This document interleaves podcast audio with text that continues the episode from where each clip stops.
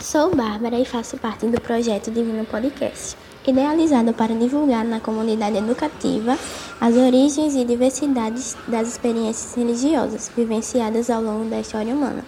Vamos conhecer a fascinante história das religiões de matrizes africanas que chegaram ao Brasil por volta do século XVI.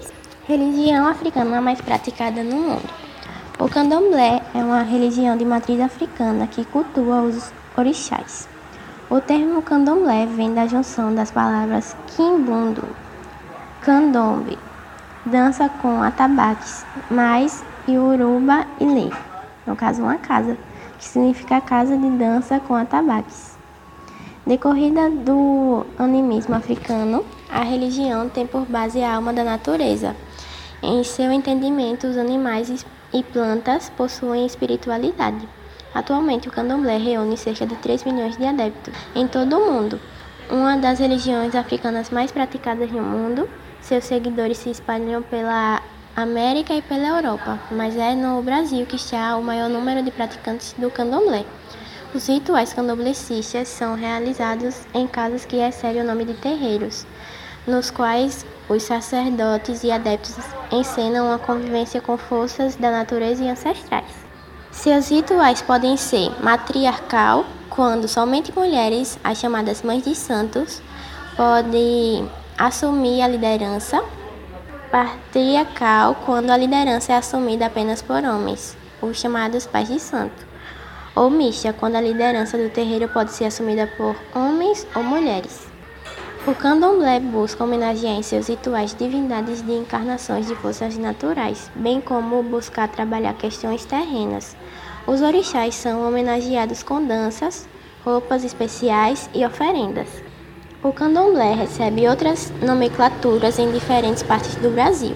Em Recife, a religião é conhecida como Xangô no Rio de Janeiro recebe o nome de macumba. No entanto, o termo macumba tem sido rejeitado pelos seguidores do candomblé por ter uma conotação pejorativa. Rituais do candomblé. Os rituais do candomblé duram no mínimo duas horas e reúnem até centenas de pessoas. Eles cultuam e adoram seus orixás, consideradas divindades africanas que representam as forças e a natureza. Celebrado pelo Bablorixá ou Yalorixá, pai e mãe de santo, respectivamente. Os rituais candomblecistas iniciam com o despacho do Exu, em ritmo de dança, ao som de batidas de tambores, com oferendas de vegetais, minerais e sacrifícios de alguns animais. Os filhos de santos invocam seus orixás para que incorporem em seus rituais. Para os candomblecistas, os orixás são deuses que possuem personalidade e preferências ritualísticas, ou seja, eles escolhem em quem incorporar. Os rituais do candomblé ocorrem nos terreiros e seguem normas que vão ao uso dos trajes, à higiene e alimentação. Cada orixá tem um dia específico, roupas com cores específicas e alimentos próprios. É necessário que tudo esteja purificado e à altura do orixá, por isso a higiene, a alimentação e os trajes devem ser adequados. Fé candomblecista. A crença do candomblé é baseada no monoteísmo, embora alguns defendam a ideia de culto a vários deuses. Cada nação de candomblé cultua apenas um deus. Existem três nações candomblecistas e cada uma cultua um deus. A nação Quetu cultua Olorum, a nação Banto, Nanzimbi e a nação GG cultua Mayu, no Brasil. Devido ao secretismo, alguns participantes consideram o mesmo Deus da Igreja Católica. Os candomblecistas acreditam na vida após a morte e na predestinação. História do candomblé no Brasil. A história do candomblé se inicia no Brasil com a chegada dos africanos que vieram para o país escravizado. Eles se reuniram para continuar praticando a sua religião em terras brasileiras e por volta do século XVIII o candomblé foi definido como prática religiosa. Na época da escravidão, não era permitido que os africanos praticassem a sua religião e eles eram obrigados a seguir cristianismo. Como forma de escapar da imposição da Igreja Católica, eles passaram a usar altar com imagens de santos católicos e por baixo os assentamentos escondidos para cultuar os orixás.